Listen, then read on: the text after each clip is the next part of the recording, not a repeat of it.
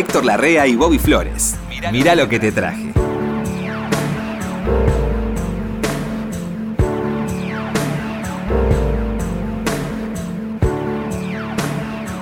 ¿Cómo anda, Héctor? Bien, querido, bien. ¿Qué, qué otra cosa le podés pedir a la vida Sí. si tenés la familia tranquila, tirando? Dificultades hay siempre, pero se superan. El otro día estaba leyendo un libro de un, un- No, no, la verdad no estaba leyendo el libro, estaba hojeando un libro que tenía un amigo. No entres en esa mala costumbre. No, no, no. Eh, no, estaba hojeando un libro de un amigo, se lo manoteé un rato porque se había ido al baño y a ver Sí. qué lee este. Y era un pensador así oriental, Rawat se llama, Ajá. que tiene una frase, no me llamó la atención la frase con la que empieza, porque dice, estás vivo, ¿eh? ya diste el primer paso para ser feliz. Y uno no se da cuenta de eso. Ya uno está vivo. uno- Entonces, desde ese día, cada vez que me despierto, ¿sabe qué hago? Me fijo. Si estoy horizontal, ¿no? Me despierto. y me fijo. Los pies están. Las manos están. Y me doy cuenta, ah, y ahí me levanto y ya empiezo, bueno, está todo bien. Yo suelo hacer un ejercicio sin querer, una, una cosa, de mover las manos cuando me despierto. Ah, sí, sí. Mover las manos y ver, a través de las manos, serían como una terminal nerviosa, Sí. que te da una idea de lo bien hecho que está el humano. Sí, sí. ¿No? Yo, yo discrepo. ¿eh? A mí me sobra un brazo. este lo te- porque este lo este es. ¿El izquierdo? El izquierdo es como No, porque sos diestro. Me molesta para dormir, no sé dónde ponerlo. Eso me, me gustaría ser más Es esférico. la cuando- primera vez que escucho semejante cosa. No, porque cuando yo duermo y me doy vuelta para este lado, este brazo, ¿qué hago con este brazo? Lo pongo para allá, lo pongo para arriba, me lo pongo en la cabeza. Me gustaría ser una esfera cuando duermo. Me gustaría estar, porque... Hay gente que se ha convertido en esfera, sí, pero- pero ha rodado. Que llega- Sí. llegas a enganchar la puerta Bueno. abierta de tu casa No, y te sí. vas, te vas. sí, sí, sí, hay gente que se ha A mí no me conviene convertirme en esfera porque No. vivo cerca del río. Mira, Entonces puedo ir rodando. Sí, yo veía una serie cuando era chiquito que se llamaba El Prisionero. No sé si usted la vio. ¿Se No. acuerda de Los Vengadores? Sí. Bueno, cuando termina la serie Los Vengadores, ese mismo equipo hizo otra serie que se llamó El Prisionero. Que era un tipo ¿El mismo que... elenco también? No, no, otros No. artistas, los mismos productores, digamos. Sí. Ah. No, y era gente que estaba encerrada en una ciudad hermosa, donde habían perdido el nombre y la, todo eran números. Hola, 16, ¿cómo estás? 420. Era así la serie. Y todos veían una esfera que daba en el océano, iba dando vueltas una esfera toda la serie. Que no me acuerdo ¿Y qué era. veían en el esfera? ¿No, No, no. No, no, estoy esperando a alguien que la vea para que me diga qué era la esfera porque no llegué al final. de- nunca supe de qué, por qué estaba la esfera esa gigante, una esfera como de 3 metros de diámetro, y la gente del pueblo la miraba así, que iba flotando la esfera Ah, en el bueno, agua. bueno. Sí, era- Sería una fuente de inspiración a lo sí, mejor. usted sabe que en los 60 la gente tomaba cosas raras. ¿eh? Sí, sí, sí. sí. Sí, Andás a ver lo que, lo que- lo- lo que se fumaba. Por eso. Héctor, me- ¿Qué me mejor- trajiste? ¿Trajiste algo en principio? No doy abasto. ¿O estamos conversando de otros temas porque no, No. trajiste nada, Flores? Héctor, me voy a tomar un atrevimiento. A ver. Eh, Virgilio Espósito. Oh, Eran Homero y Virgilio, ¿no? sí. Homero componía las letras y Virgilio componía muchas músicas de las que Ajá. compuso, de las letras que compuso su hermano. ¿Fangal de quién es? De los dos, es de ellos. Fangal creo que es de los dos, no me acuerdo. Bueno, eh, Yo, yo la vi que se venía en falsa escuadra, se ladeaba, se ladeaba para el lado del Fangal. Sí, sí. Eh, Que dicen que se lo transmitió a Discepo, lo que sé yo. di- hay una historia con ese Se dice tango. que es un tango póstumo, no sé, no sé bien. Sí, Sería sí. bueno que me la recordaras. No, no sé, a mí me lo comentó Lito Nevia un día, pero como siempre Lito estaba Él lo sabe porque él le grabó un disco Este. a Virgilio Espósito. Yo lo tengo. ¿Lo tenés? Sí, Ah, bueno. sí, sí. Fantástico. Eh, Virgilio Espósito, que era un... A mí lo que me encanta siempre de la música es lo que transmite. Más allá de que esté bien o mal, o de- bien grabado o mal grabado, bien cantado o mal cantado, si a mí me transmite algo, me lo quedo. Cuando yo escuché Fangal en esta versión de Virgilio Espósito, que Virgilio Espósito, yo no lo no, conocía obviamente, pero no era un tipo dotado para el canto. no, No tenía una voz para cantor. no. Sin embargo, cuando canta esta versión, el de Fangal, yo lo entendía el tango. Veo que es un tango medio enrevesado, porque es una historia medio de una, una señora que el tipo la vio, se llevaba mal, se la pasó mal. Se ladeaba, se ladeaba para el borde del fangal. Pobre mina que nació en un conventillo con los pisos de ladrillo y no me acuerdo qué más. La- con la arena y rima, y, y no sí. me acuerdo qué más. Claro, rima todo, esa es una buena Pero canción. es, es una gran cosa de parte de Lito Nevia. Lito Nevia tiene varios aciertos Sí. en eso de grabar a gente que de otra manera no estarían. Y es bueno como documento. Es mucho lo que le debemos a Lito de ahí. Sí, sí, sí. Y hay una, a mí siempre me llamó la atención de este tango, que mi padre lo escuchaba en versiones más, este, más elaboradas. Riverte, digamos. ¿no? Claro. Una imagen que siempre eh, me, me quedó, levantó un tomate y lo Y lo creyó una flor. sí. A mí me Yo pasó- creo que es el máximo hallazgo poético, eso, ¿no? es divina la letra. Además, em, poniendo de manifiesto las verdades del, le- del lenguaje arrabalero, ¿no? El lenguaje Que es donde el tango nace.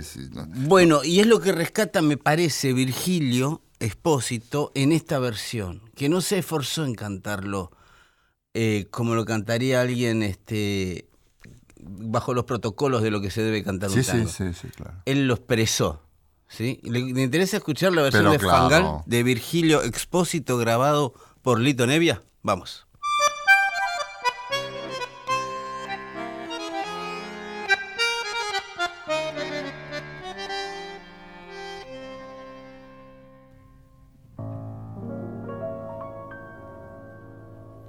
Yo la vi que se venía en falsa escuadra, se ladeaba, se ladeaba por el borde del fangal. Pobre niña que nació en un conventillo, con los pisos de ladrillo, el aljibe y el parral. Alguien tiró la banana que ella pisó sin querer. Y justito cuando vi que se venía, ya de cubito dorsal, me la agarré.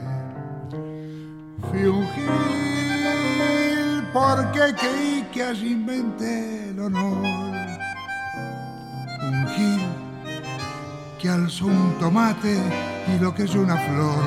Y sigo Gil cuando presumo que salve el amor, ya que ella fue quien a trompadas me rompió la pena. Ya ven, volví a la mugre de vivir tirado. Caray, si al menos me engrupiera de que le he salvado. Esta dijo el cosify mientras la cosa retosaba, retosaba ya perdida en el fangal. Y él chupaba una ginebra desastrosa entre curdas y malandras en la mesa de aquel bar. Si alguien tiró la banana, él que le empujó. Y justito cuando vio que se venía, ya de cubito dorsal, se le prendió. Fui un gil porque creí que allí inventé el honor. Un gil que alzó un tomate y lo creyó una flor. Y sigo Gil cuando presumo que salve el amor, ya que ella fue quien trompadas me rompió las penas. Ya ven, volví a la mugre de vivir tirado. Caray, si al menos me engrupiera de que le salvar.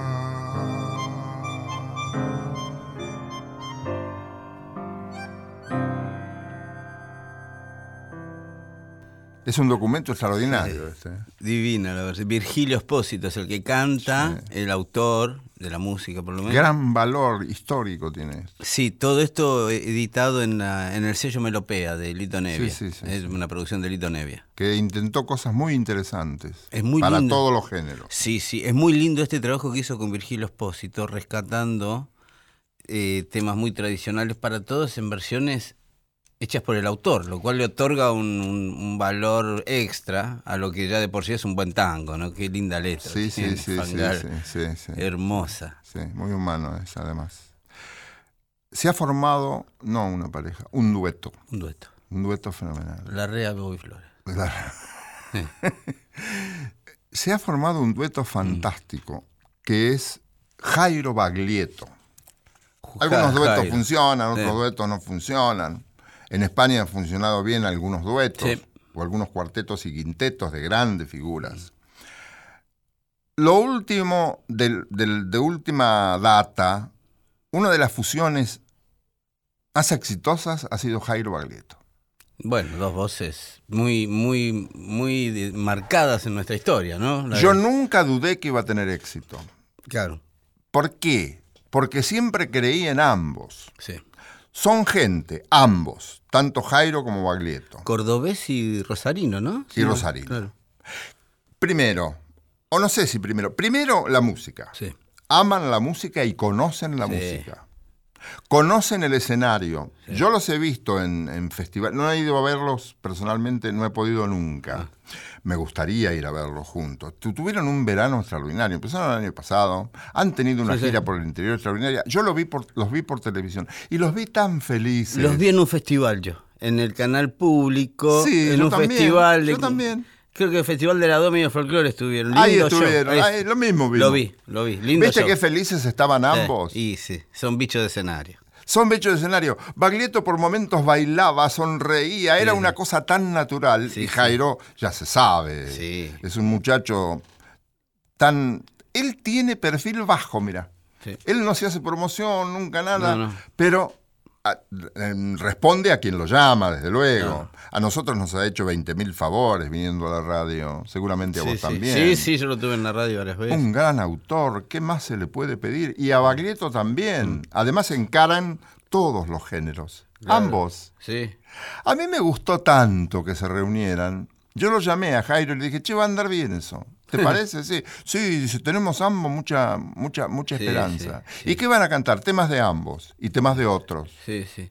El repertorio yo lo, lo escuché, el show era muy lindo. Muy, es eran todas lindo. canciones muy conocidas, la que no se conocía generaban ellos el interés, con algún pequeño comentario en el comienzo, mucho humor, eh, muy, muy, muy, los vi no, no acartonados, sino bastante relajados. Muy relajado. Eso, Eso a mí bueno. me- yo vi todo el show con un gusto. Sí, sí, sí.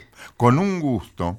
Y conseguí una grabación que es de la- las primeras presentaciones del año pasado. Ah, ah, sí, sí. Acá en Buenos Aires. Que tiene un video, vos tenés que entenderlo. El DVD, sí. Sí. Un, un DVD, Un DVD. y el CD. En el CD hay un montón de, de, mm, composiciones de ambos. Sí.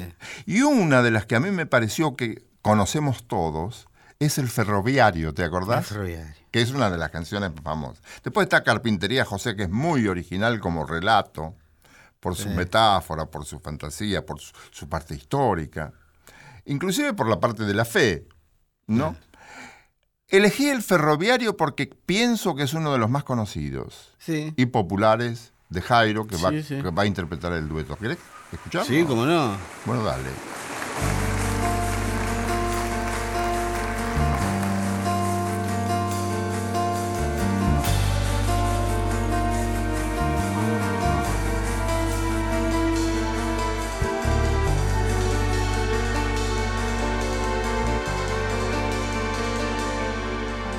Yo soy el ladrón de trenes que está en la fotografía, reclamado, vivo muerto por toda la policía.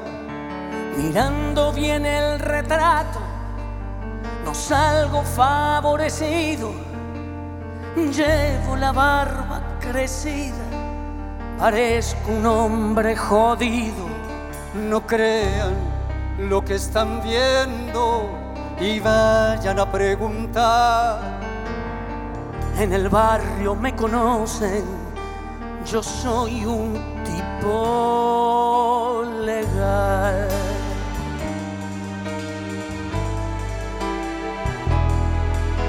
Mi abuelo, mi padre y yo, los tres fuimos ferroviarios, pero pararon los trenes deficitarios. No se anduvieron con vueltas, dejaron todo desierto. El Mitre quedó vacío y el Belgrano medio muerto. ¿Qué es lo que hace un ferroviario? Cuando le quitan el tren, primero se vuelve loco, después empieza a beber.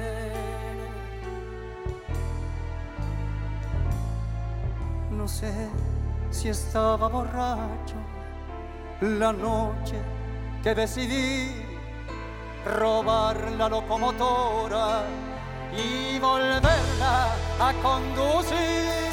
La pinté de azul y blanco, le saqué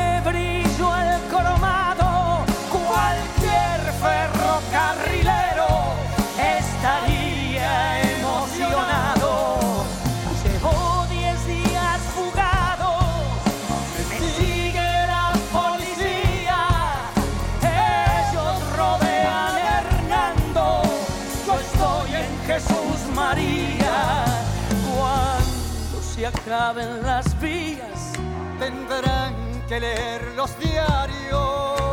yo no pienso recular. Palabra de ferroviario.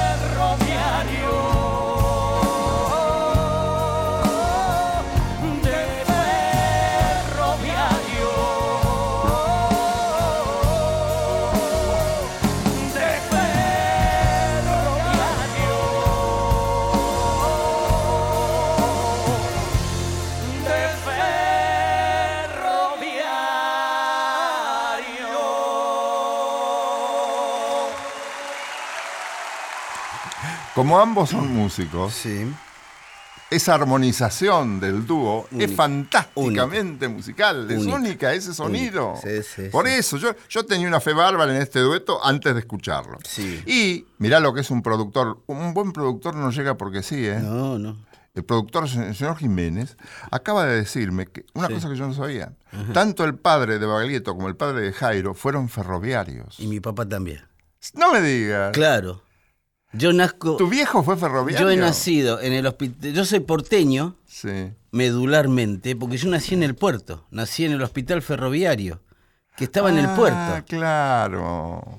Yo nací en el hospital ferroviario porque mi viejo en ese tiempo, como iban a ser yo, se quiso conseguir un trabajo medio estable y se hizo ferroviario. Ajá. Sí, de- de- es. Por eso también esta canción siempre me, me quedó, eh, aunque sea. el- Es buena por todo, por la canción, Sí, por la interpretación, sí. Por, la, por la, la originalidad de la- las canciones que, que Jairo tiene, ¿no? Y cómo aún con el paso del tiempo, ¿no? Pues mire que llevan años, ya décadas cantando, la voz la tienen Intacta. Intacta. Intacta.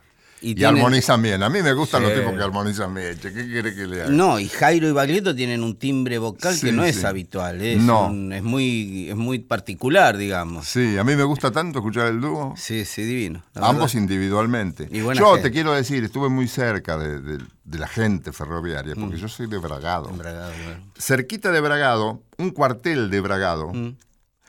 es eh, Mechita, con estación Mecha. Ah, Y sí. allí había talleres del De- ferrocarril de tren. oeste, que ahora es el. Sarmiento. Claro. Y eran todas las casitas iguales, un barrio, Barrio ferroviario, ferroviario. hermoso. Entonces, tenemos, la mayoría de nuestros amigos eran ferroviarios. Ah, claro. Claro, y muchos hijos de ferroviarios estudiaron conmigo en el comercial de Bragado. Ah, yo me acuerdo de las casitas de los ferroviarios, Sí, de los barrios que hacían los ferroviarios. Muy lindas, muy Sí, lindas. sí. Es un grato recuerdo. sí, sí, mí. muy lindo, Héctor, la verdad, muy lindo. Gracias.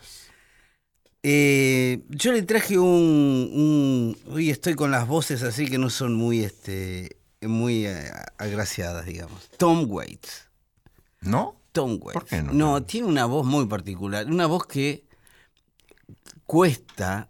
eh, No tiene imitadores, porque no sé, tiene un timbre, tiene una, una garganta que es muy, muy áspera. Entonces le viene fenómeno.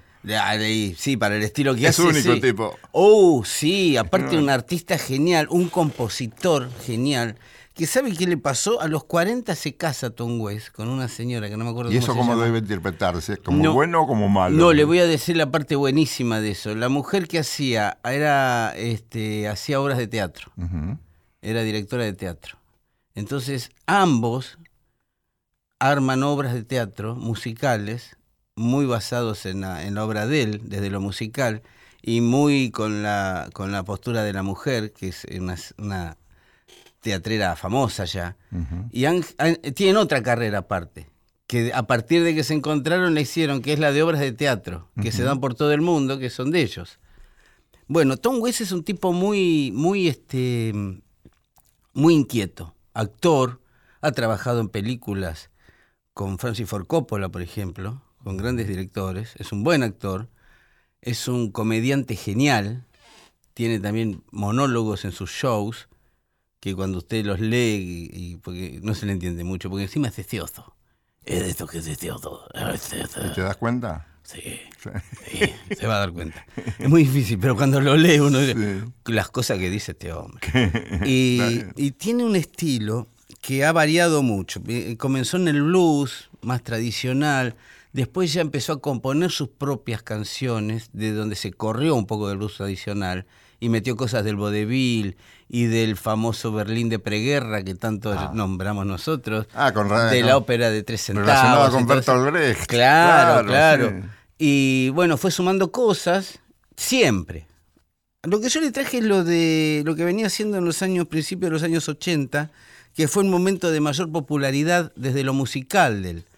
Hace unos discos fantásticos, Small Change y Heart Attack and Vine, discos que hoy son casi clásicos de la cultura rock, ¿no?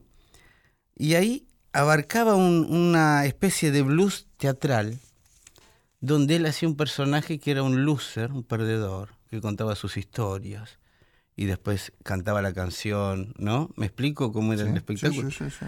De ahí yo tomé un tema que a mí me encanta, que se llama The Piano Has Been Drinking. ¿Qué El piano, el piano está borracho. El piano está por... Donde él canta con su típico personaje de trasnochado Sí. y canta eso. No, eh, no se confunda, no soy yo, es el piano el que está borracho. Buena idea. ¿Quiere escucharlo? Sí, claro. Vamos.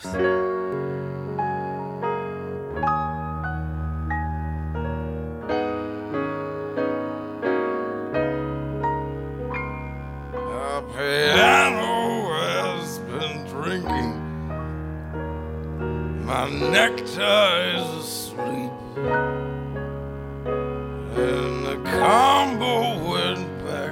to New York. The jukebox says to take a leak. And the carpet needs a haircut. And the spotlight looks like a prison break. Cause the telephone's out of cigarettes. And the balcony is on the make. And the piano has been drinking. The piano has been drinking.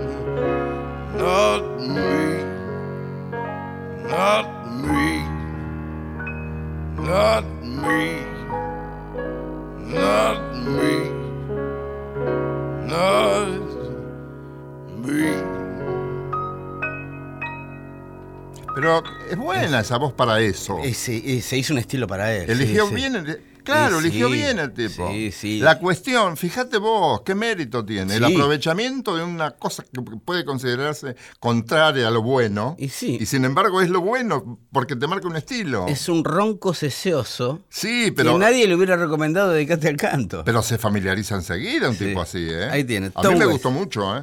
Tom Waits, bueno, me alegro, Héctor. Tom Waits, The Piano Has Been Drinking era esto.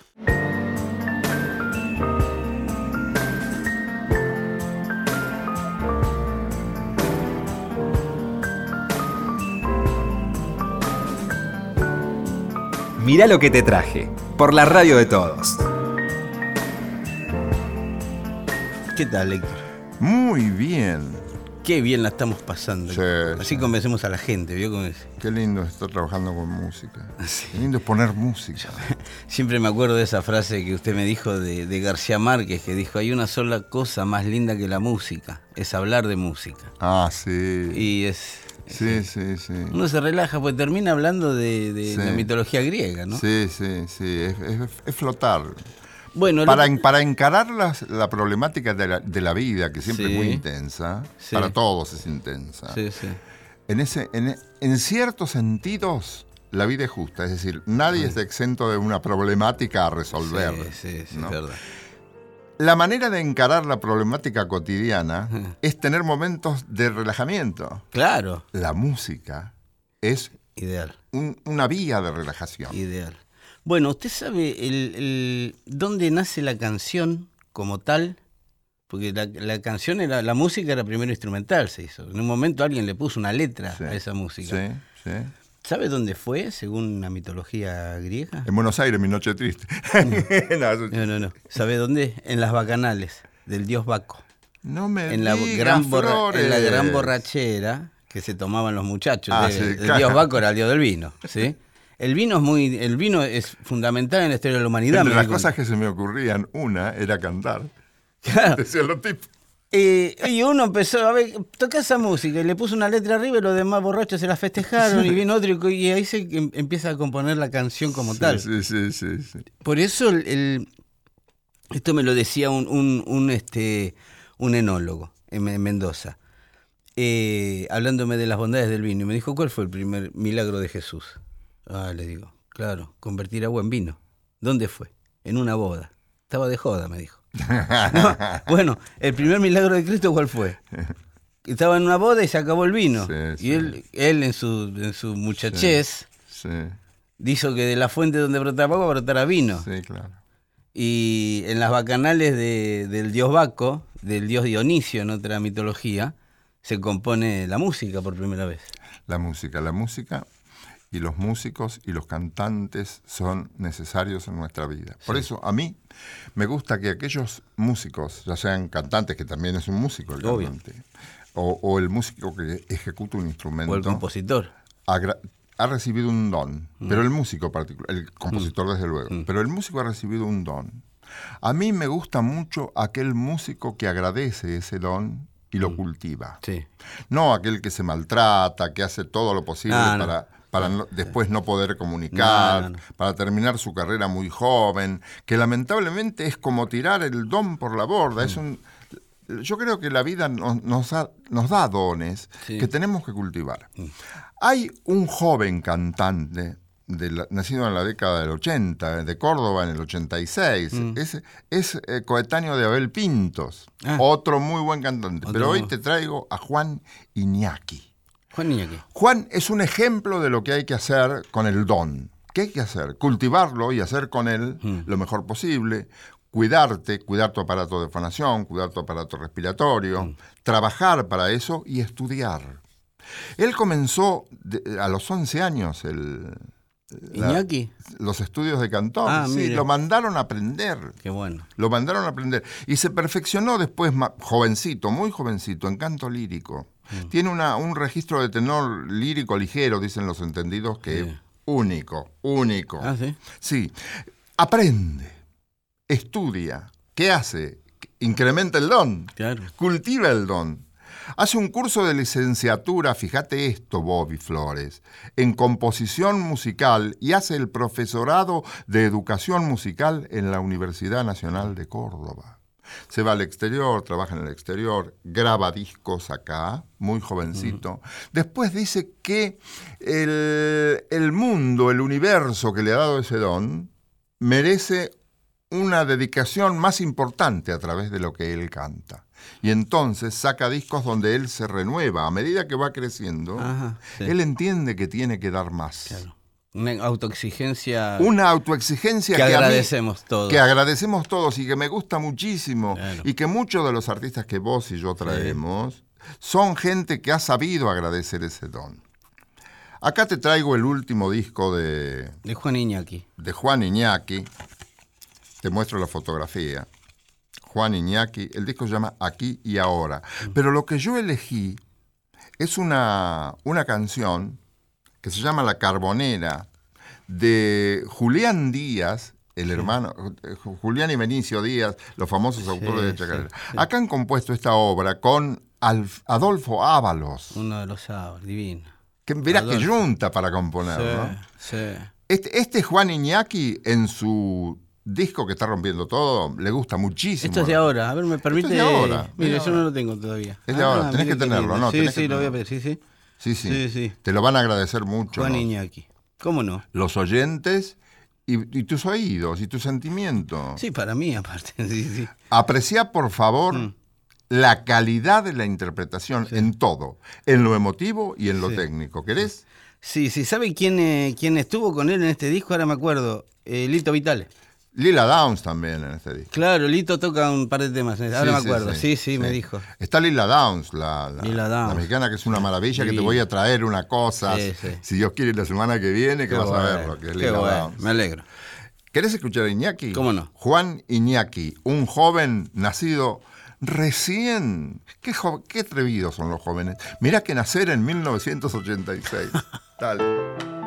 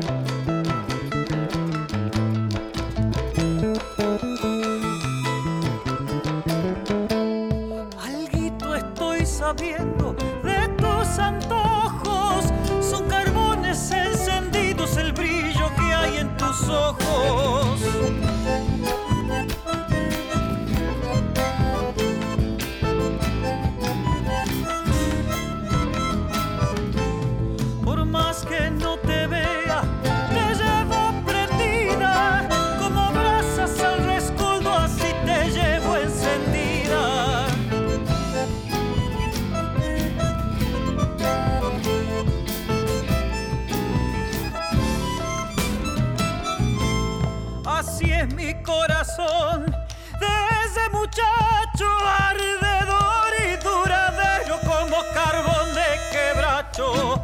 Santiago, Somonte y Soleñadera, y tan sos el carbón chispeando en la chacarera. Tenés Mm. una decena de elementos, por lo menos, para decir que esto es excelente. No Es sé si a vos te gustó. Sí, me encantó. A mí me apasiona. Ese ritmo de chacarera que es tan particular, ¿no? Pero ¿viste el vibrato? Sí. El vibrato justo es, es propio de aquel tipo que se preocupa por cultivarse. Sí. Mira, en esto te tenés que cultivar, porque si tenés la fortuna de que la gente te acepte, te aplauda y Mm. Te escuche, o al revés, que te escuche, te aplauda y te acepte, Sí, sí. lo menos que podés hacer es vivir evolucionando como este muchacho. Por eso lo traje. Sí, sí, sí, muy lindo, Héctor, muy lindo. Y me alegro que me alegro que se edite el disco. Sí. Muy difícil Sí, hoy editar sí, un disco con distribución nacional y todo eso. Así que celebremos también. Yo hablo ¿no? Mm. mucho con gente del disco, con gente que vende discos, con gente que graba, graba discos, y la gran incógnita es cuál será en el futuro el formato definitivo, Sí. si es que lo hay. Sí, eh, bueno, una de las últimas discusiones en el foro de producciones es en- en- se hace en Londres cada tres o cuatro, cada tres años creo, que se van fijando a ver para dónde vamos, pa- para dónde vamos ahora. Sí. Eh, ya el disco vinilo que en, en Londres el año pasado ya por primera vez desde que existe la computadora desde que ¿no? en los últimos tiempos por primera vez en 20 años creo el, vin- el disco más vendido ha sido un vinilo Está bien, pero ¿qué dicen ellos del futuro del vinilo? que el vinilo será tomado como un hecho cultural artístico será comprado como un pequeño cuadro Sí. como quien va a comprar un cuadro. ¿sí? Ya no se van a comprar discos así, a la- lo nuevo de, dame lo nuevo de tal. No, no, dame este disco con esta edición, con cierto grado de sofisticación en, eh, la, en la curaduría de los discos. Sí. No se va a editar cualquier cosa, se van a editar discos de determinado autor, en tal época. Va a ser un hecho, un- va a ser un elemento artístico y la música va a ser consumida por, por la máquina, digamos, como ahora, más. Por La, más la cuestión es cómo se verifica eso y cómo, cómo se pagan los derechos. Y ese es el. Y eso para mí es un incógnito. eso es un incógnito, aún hoy. Porque Sí. ah, todavía no están todas las plataformas que se están diseñando. No, es una incógnita. Sí, sí, sí. Eh, bueno, en fin, no, no, eso no, no nos compete. No es lo nuestro. No es lo nuestro, Héctor. Eh, mire, le traje una, una muchacha hermosa, no de una belleza tradicional, es hermosa toda en conjunto, Sarah Jane Morris. Sarah Morris. Sarah Jane Morris es una actriz, cantante eh, eh, de musicales, ¿no? No es una actriz de, de- de comedia, digamos, es una actriz de musicales en Londres que se hizo famosa para mi generación, lo- los que en los 80 consumíamos todo lo que salía, porque ella hacía coros en bandas muy de la época, como los Communards. Ujú. Eh, ella siempre aparecía en los coros. A fines de los años 90, ella empieza a tener una carrera solista. Mediados de los 90. Con un repertorio, ella no compone, ¿sí? Así que recrea canciones, pero las recrea en serio. Cuando ella hace Eso se llama hacer covers. Sí, sí, sí. El cover tiene dos vertientes. El que hace el cover igual, Mm. y que capaz que se viste igual, como estos que imitan a los Beatles, y se visten como los Beatles y hacen el show de los Beatles. ¿Alguna vez que he ido a casamientos? Sí, Van una gran orquesta, Sí. con un muy, muy buen director, un gran Sí, músico, un muy buen cantante que hace todos covers. todo esto. Todo tenemos que conocerlo todos. Clalo. Sí, sí, ese Eso el- es la, la esencia de la fiesta. Sí, sí, sí. Eh, bueno, ella se junta con algunos músicos cada tanto y, y recrea algún repertorio. En esta oportunidad yo la tengo con Mark Ribot. Mark Ribot es un guitarrista de jazz europeo, eh, muy, muy afamado, tipo del que graba para el sello Blue Note, guitarrista de jazz de tipo muy cercano a Wes Montgomery. ¿Sigue vigente. Blue Note? Sí, Sigue sí, sí, vigente. sí, es más. El presidente nuevo de Blue Note es Don Was. Esto, fue un- esto es un avance para el jazz. El nuevo presidente de Blue Note hace un par de años es Don Was. Don Was viene, es un productor que viene de la música rock y pop. Productor de los Rolling Stones, productor de Bob Dylan, ¿sí? productor de Iggy Pop, de David Bowie, productor que ha trabajado con los más grandes y que últimamente se va volcando al jazz. Y los de Blue Note, que no son ningunos giles, eh, se muere el presidente histórico de la Blue Note y lo agarran a Don Was y lo ponen a él al frente de Blue Note y renovó todo. Ah, mira, Repertorio, el lugar, mira vos. puso nuevos. No sabía eso. Sí, sí, está con un resurgimiento Blue Note que es notable. Mira vos. De la mano de este Don Was. Ya le voy a traer música de Don Was. Sí, dale. Bueno, Sarah Jane Morris está aquí con Mark Ribot y agarra un repertorio de música soul pop y los hace en un estilo muy particular y yo quiero que le preste atención a cómo canta esta mujer. A ver. Sarah Jane Morris.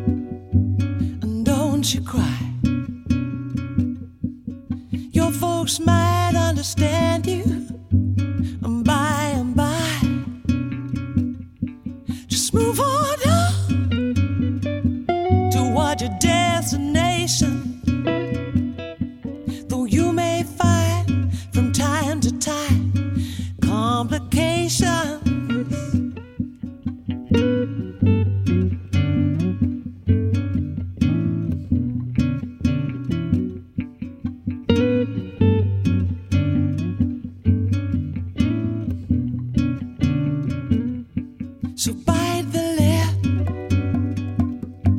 and take the trip.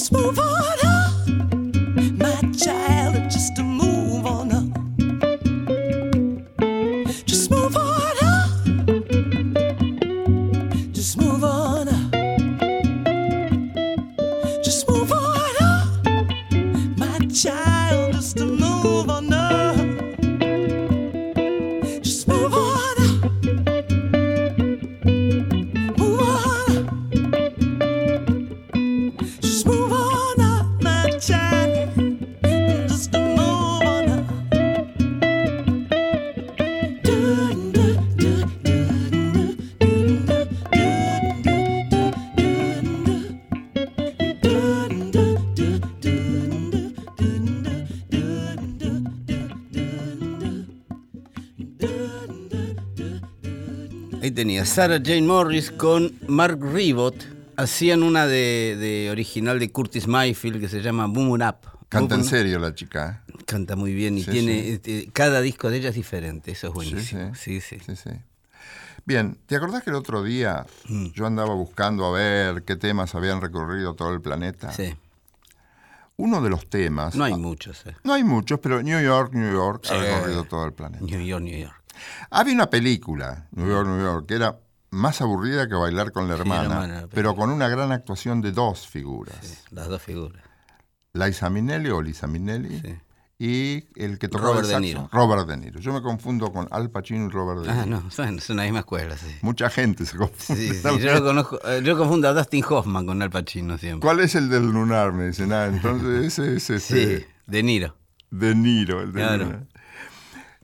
Hoy te traje New York, New York, Mm. por uno de los artistas más conflictivos que ha tenido Mm. el- la música norteamericana en algún tiempo. Frank Sinatra.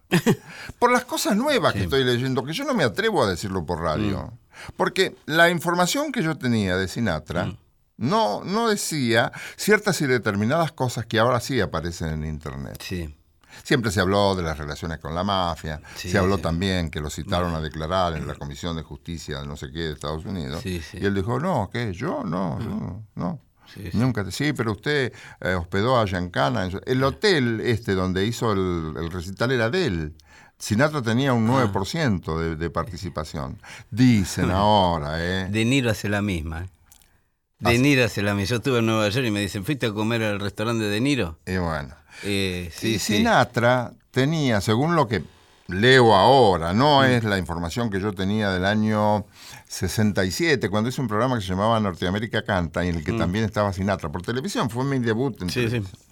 Y allí eh, no aparecía, por ejemplo, en la información que yo tenía, y sí aparece ahora en Internet, que Sinatra tenía mucho dinero, ganó mucho dinero, y tuvo mucho dinero invertido en complejos eh, habitacionales y de turismo.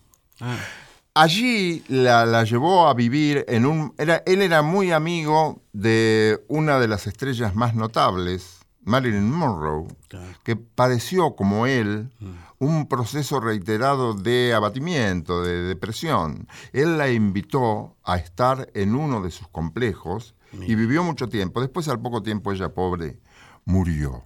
Pero se habla de Sinatra, en- llegó a tener canales de televisión, fue socio de canales de televisión, de radios. Bueno, si mire lo que me está contando, me De Niro... A lo mejor vos lo sabés de memoria. No, no, le voy a contar, De Niro, en, en Puerto Rico, vio que ahora hubo un- un- un- una tragedia natural en Puerto Rico, Sí, la sí, sí, inundación. las inundaciones. Eh, se le cayó un hotel a De Niro. Que tenía No me. Era de él, el hotel. Se descubrió ahora que se cayó que era de él. de- y descubrieron que es una cadena que tiene hoteles en todo el, el Caribe, digamos. Sinatra estaba muy bien económicamente por lo que dice Sí. la información que yo descubro ahora. Bueno, ha generado mucho dinero.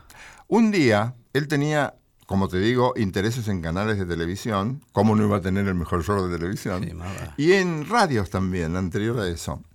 Y un día, dice, él necesitaba a Elvis Presley, porque Elvis Presley estaba muy de moda y él estaba en ese cambio. Claro. De- porque él muchas veces estuvo confundido con su carrera Sí, bueno, y no sabía qué hacer. Cuando graba con Jobim, ¿por qué graba con Jobim? Porque había hecho un disco de twist que había sido un fracaso. Claro, claro. Que le probó con el twist y no le funcionó a Sinatra el twist. Entonces un productor le dice, ¿sabes a quién tenés que traer Pues al Elvis. programa? A Elvis Presley. Claro.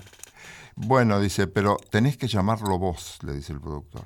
Porque era conseguir a Elvis Presley. Obvio. Si, no, si lo llamo yo, no me atiende. Entonces llegaron a un acuerdo. Mm. Por 10 minutos, ¿sabés cuánto tuvo que pagarle? En, ese, en dólares de Mm. ese momento, 100 mil dólares. 5 millones de dólares de hoy. Qué sé yo. 10 una, millones de Una dólares. barbaridad, nadie Sí, sabe lo sí, que una locura lo que le pasa. Bueno, es lo que costaba Elvis Presley por 10 minutos en ese momento. Bueno, pero el rating me, me imagino que también lo pagaba, ¿eh? Eso no dice la información. Que sí, es Elvis en el Sí, show de sí, Sinatra. sin duda. Además, Sinatra no le erraba ningún negocio. Tendría buenos asesores o Oh. sabría él, qué sé yo. Sí. Bien, en la película, New York, New York, Mm. el tema con ese título lo canta Liza Minnelli. Sí. No pasó nada. Lo canta Sinatra al poco tiempo y ¡boom! Para arriba, como un cohete lanzado hacia la luna, y recorrió y recorre el mundo. ¿Querés escuchar de nuevo ¿Cómo no? la versión de Frank Sinatra? La mejor, la mejor. La mejor.